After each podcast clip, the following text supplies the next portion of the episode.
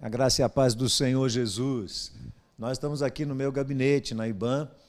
Não tivemos condições de transmitir do templo, em função dos problemas sérios que tivemos com o fornecimento de energia elétrica, é, a energia muito instável. Nós temos aqui equipamentos sensíveis que não podem ser colocados é, sob risco de, de serem estragados. Não é? Mas vamos transmitir daqui.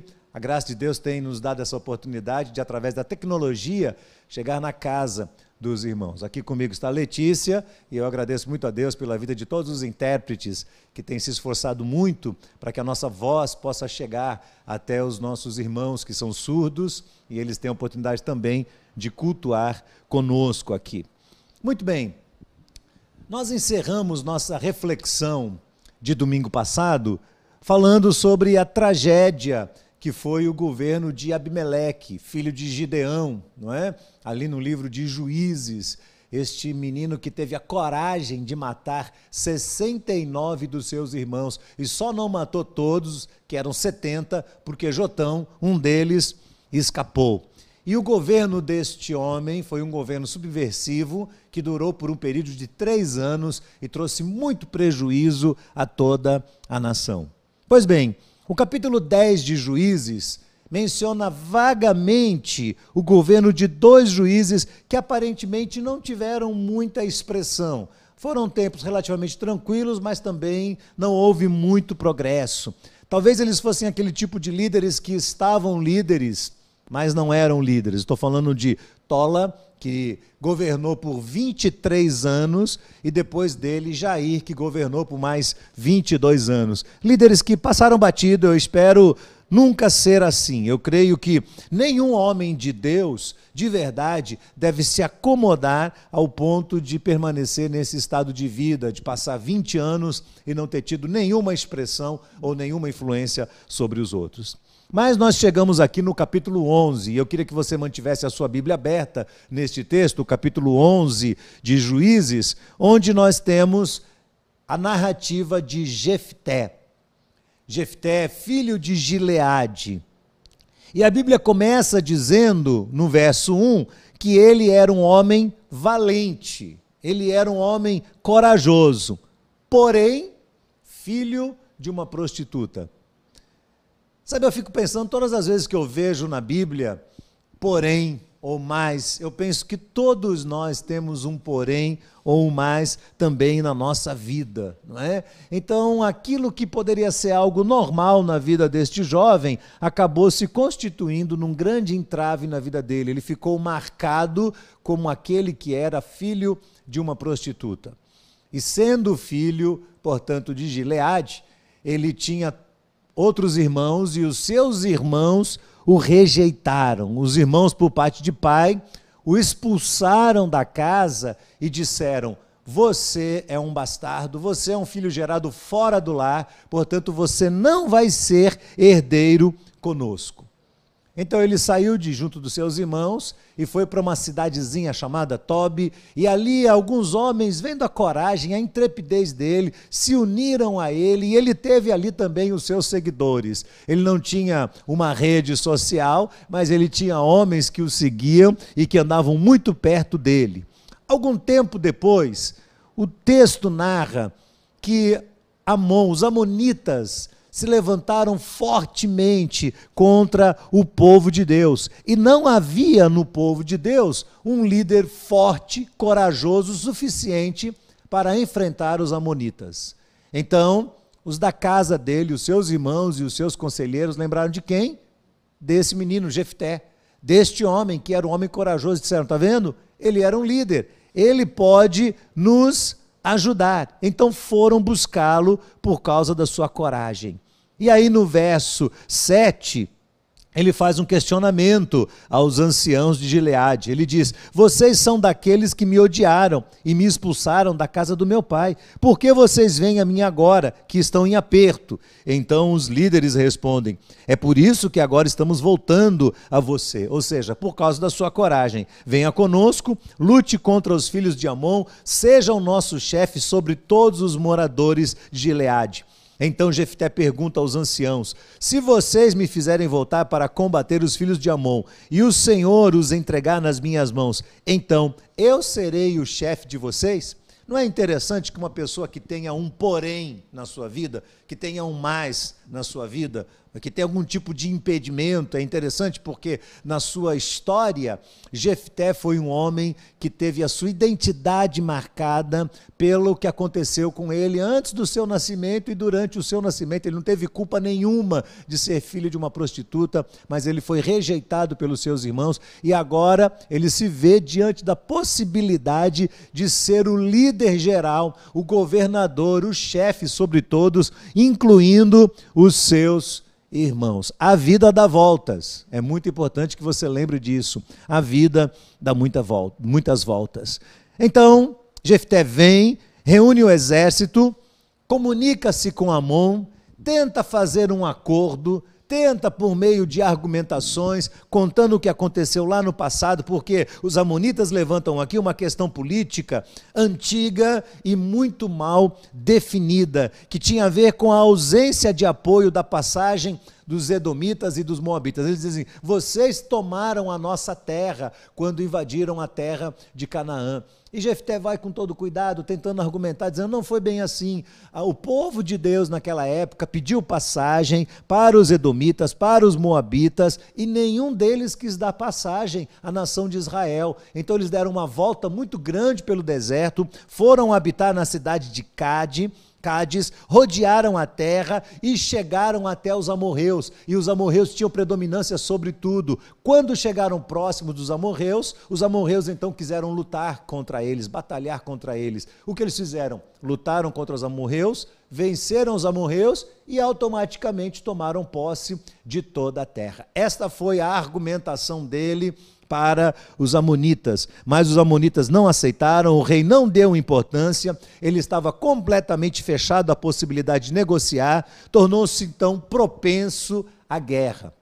E a guerra foi ali deflagrada, e os amonitas então tentam avançar contra os israelitas, e Jefté vai ao encontro de, de Amon, e Amon tem junto dele mais 20 cidades com todos os seus exércitos, e o que acontece, o texto diz que não adiantou Amon lutar contra os filhos de Israel, por causa de Jefité, Deus fez com que os israelitas vencessem aquela batalha. E aqui, no verso 33 desse capítulo, diz que foi uma grande derrota para os filhos de Amon, que foram subjugados pelos filhos de Israel.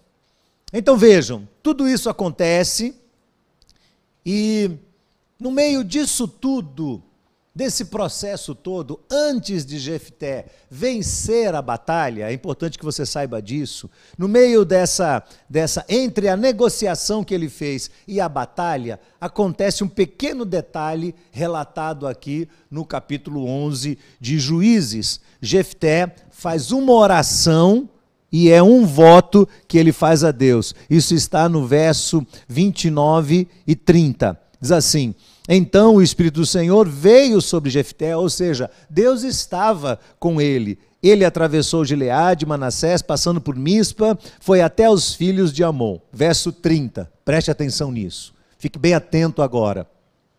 Gileade fez um voto ao Senhor, dizendo: se de fato me entregares os filhos de Amon nas minhas mãos, quem primeiro sair da porta da minha casa para se encontrar comigo, quando eu voltar vitorioso sobre os filhos de Amon, este será do Senhor, e eu o oferecerei em holocausto. Prestou atenção? Ele orou e ele quis negociar com Deus.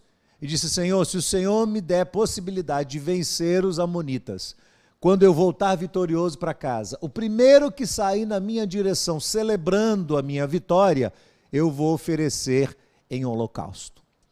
Todos os estudiosos da Bíblia chamam este voto de um voto tolo.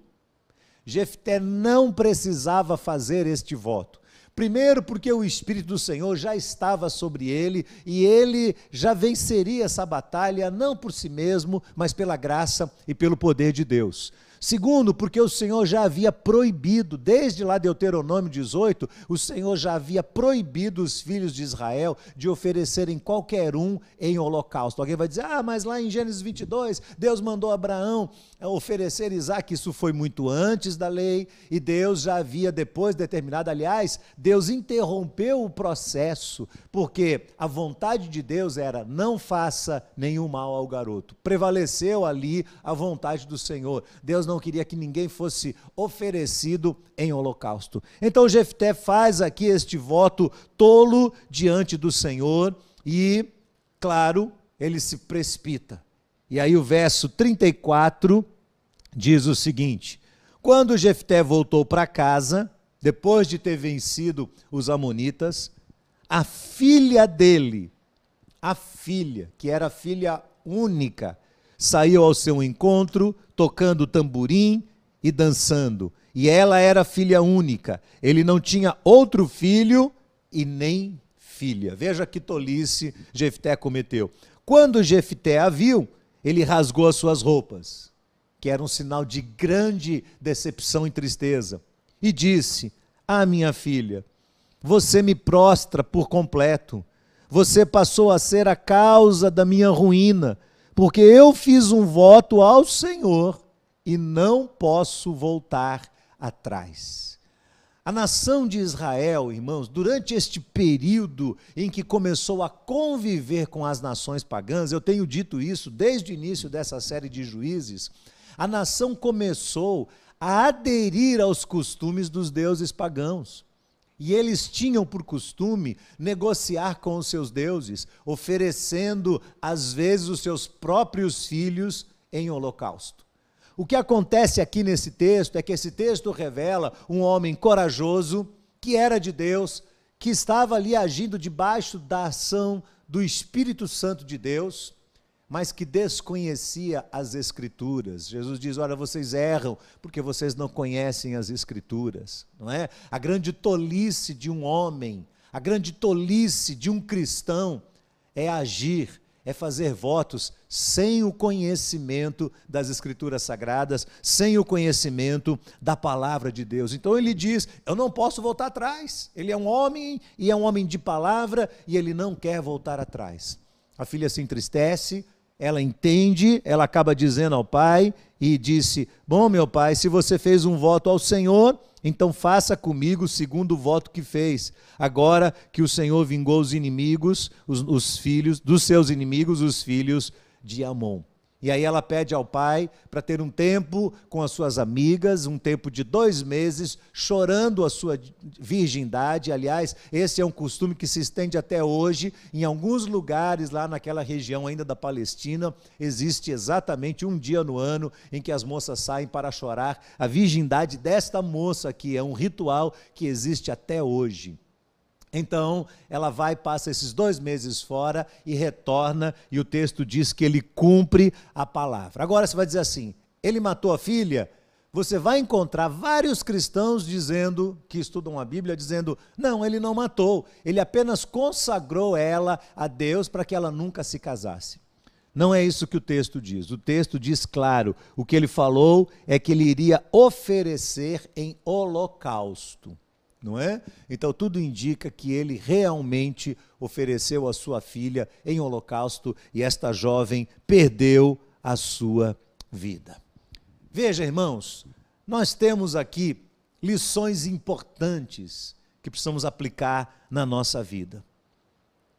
Do texto todo, do capítulo 11, de tudo o que acontece na história de Jefité. Primeiro, o passado de um homem, de uma mulher, ou a sua condição social, ou erros que essa pessoa tenha cometido, ou seus pais e sua família tenham cometido, não podem jamais definir a identidade dessa pessoa. A Bíblia nos ensina o tempo todo que nós não devemos julgar as pessoas.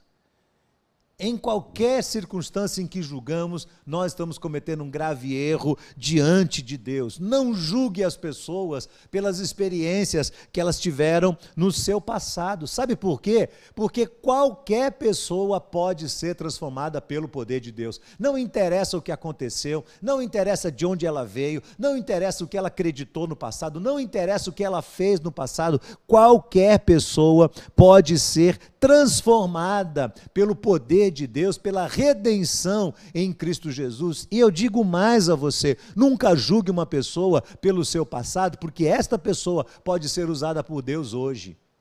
Então, isso é algo muito importante, é algo essencial à nossa vida. Segunda lição que nós aprendemos aqui com Jefté é que antes de entrar numa guerra, tente negociar.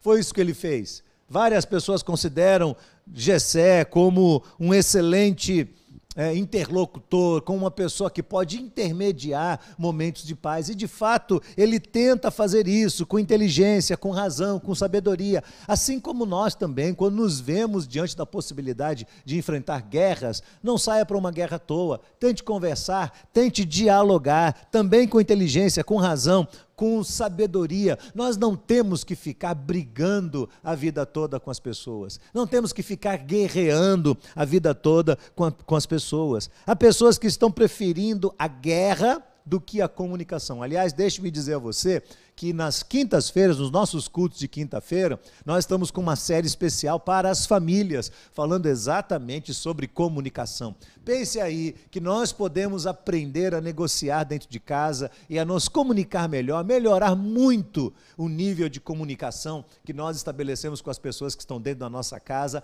a fim de evitar as guerras e os conflitos. Aprendemos isso com Gideão. Mas terceira lição importante que Gideão nos deixa: nunca se precipite num voto a ser feito a Deus. Votar não é brincadeira. Votar é algo muito sério. Eclesiastes, capítulo 5, verso 4 e 5 diz assim: Quando você fizer um voto a Deus, não se demore em cumpri-lo, pois Deus não se agrada de tolos. Cumpra os votos que você faz é melhor, é melhor não votar do que votar e não cumprir. Não consinta que a sua boca o leve a pecar, nem diga ao mensageiro de Deus que foi descuido, porque por que fazer com que Deus fique irado por causa daquilo que você diz e destrua aquilo que você fez? Veja que nós não temos que negociar com Deus.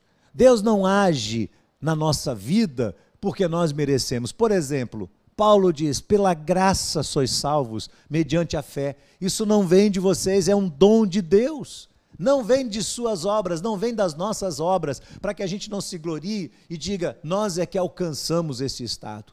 Não tente negociar com Deus. Não fique aí fazendo votos. Deus, se por acaso o coronavírus não me pegar, então eu vou fazer isso, isso aquilo. Não faça isso, nós não precisamos. Deus é Deus sobre nossa vida, Deus é Deus sobre nossa experiência. E antes de fazer qualquer promessa ao Senhor, qualquer voto a Deus, nós devemos analisar criteriosamente, segundo a palavra de Deus, pelo conhecimento da palavra de Deus, para que não venhamos a cometer o mesmo erro que Jefté cometeu, fazendo um voto tolo diante do Senhor. Lembre-se que o Senhor disse para o seu povo: Meu povo perece pela falta de conhecimento. Você não precisa negociar com Deus. Deus é fiel e o que ele faz na minha vida e na sua vida, ele faz pela sua graça. Contudo, haverão sim momentos da nossa experiência em que iremos prometer algo a Deus, fazer um voto a Deus. E devemos estar atento a isso, não é?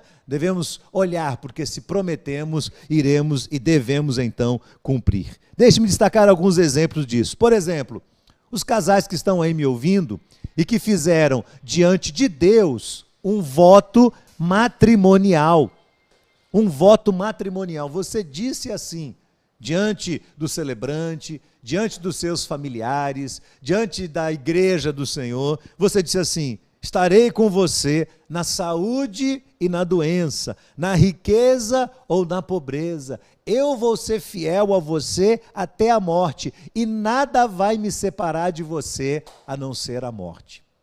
Então veja, você fez esse voto diante de Deus. Você votou diante do Senhor que você estará ao lado do seu marido e ao lado da sua esposa por toda a vida, que você seria fiel a ele e a ela, que você não o abandonaria em momentos de crise.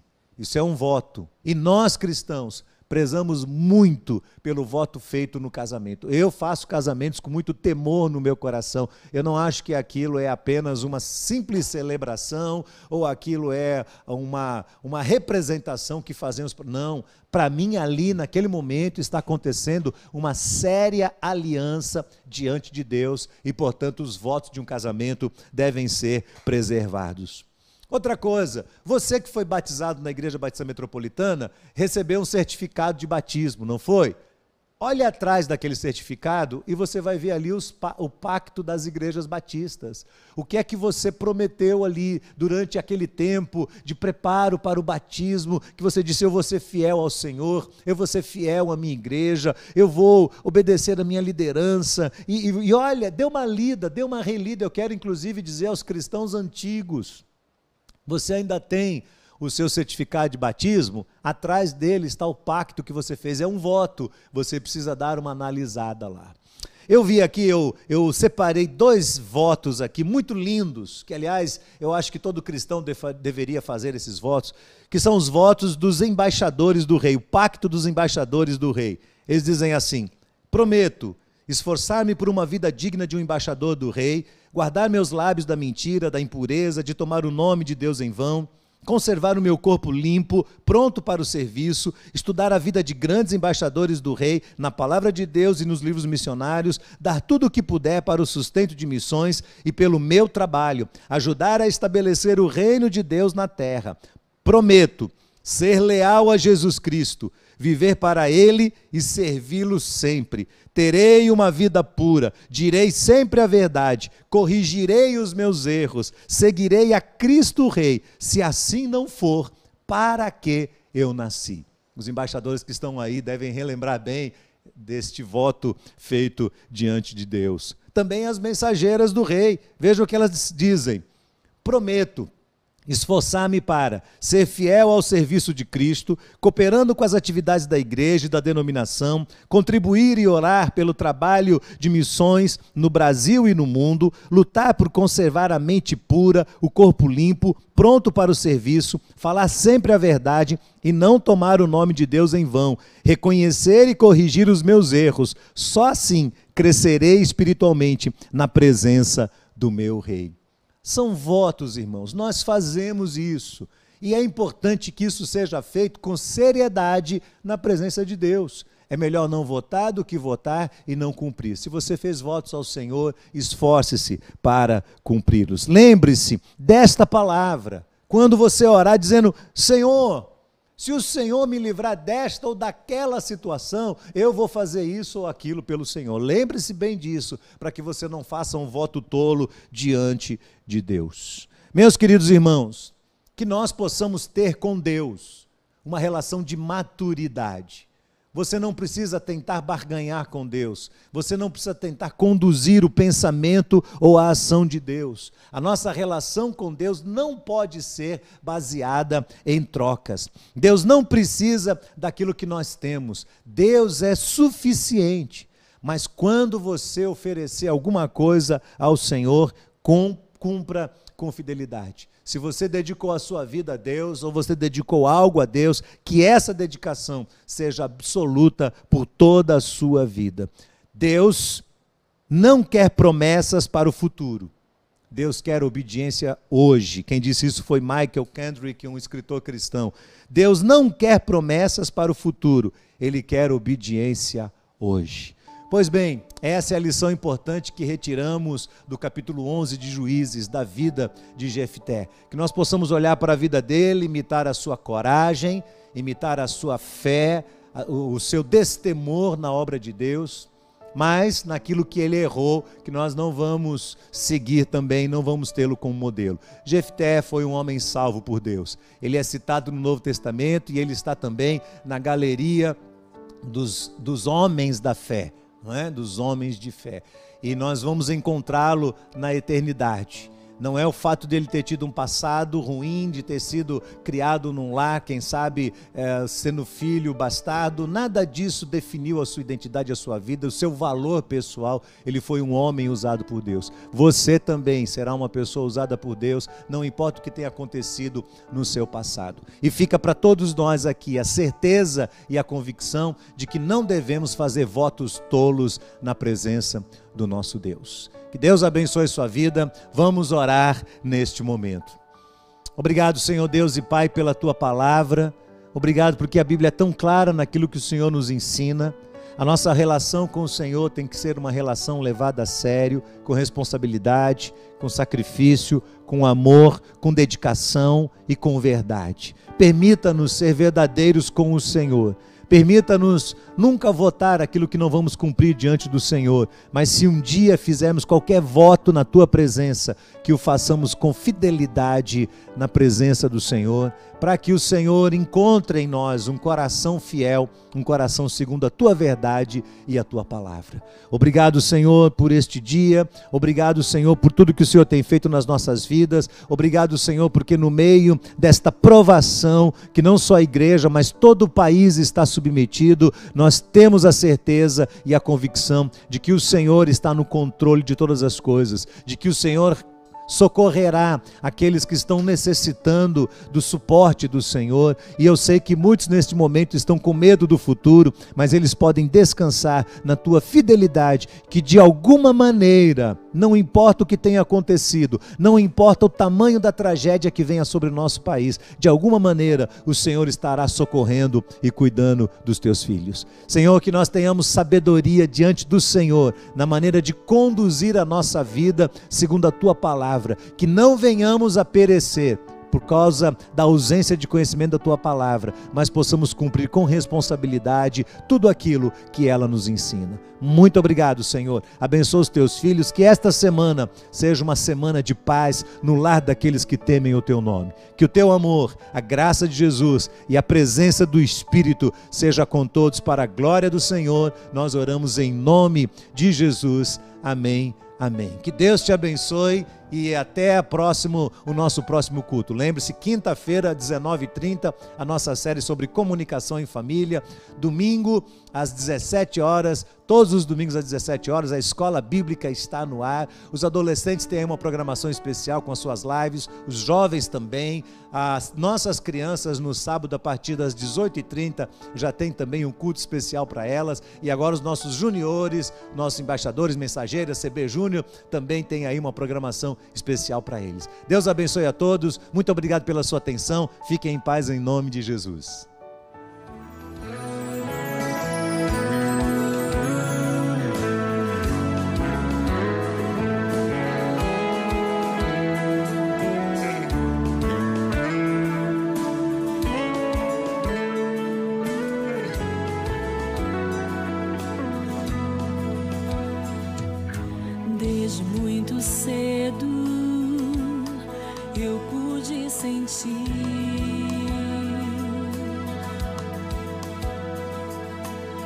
meu coração arder de tanto amor por ti. O tempo foi passando e nada apagou.